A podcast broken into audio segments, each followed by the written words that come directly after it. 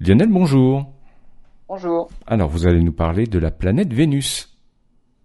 Alors, planète Vénus, on n'en parle pas souvent. hein. On parle souvent dans nos chroniques de la planète Mars, vers laquelle on envoie à peu près tous les deux ans une salve de missions à la recherche d'éventuelles traces d'une vie passée. Et depuis les années 70 maintenant, la planète Mars est celle qu'on connaît le mieux après la Terre. hein. Mais qu'en est-il de notre autre voisine, Vénus? Elle a été pratiquement complètement délaissée depuis qu'on s'intéresse à la planète rouge. Les choses vont changer avec l'envoi de trois missions dans la prochaine décennie, et notamment une mission européenne, Envision, Envision, qui devrait décoller en 2032.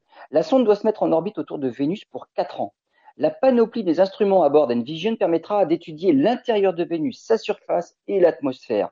Grâce à ce qu'on connaît déjà de Vénus, les instruments sont adaptés aux conditions locales. hein. Il faut savoir qu'il fait 470 degrés à la surface avec une pression de 90 atmosphères.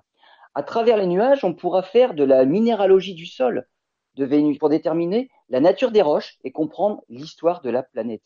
Un autre instrument étudiera la composition de l'atmosphère proche de la surface, sous les nuages, pour voir s'il existe par exemple une activité géologique encore active aujourd'hui. Des radars étudieront la surface avec une résolution qui pourra aller jusqu'à 10 mètres. Là où la sonde, par exemple, Magellan, dans les années 90, avait elle-même réalisé une cartographie, mais avec 100 mètres de résolution. Envision sera une mission qui nous fera faire un énorme bond dans la compréhension de l'histoire de la planète jumelle de la Terre.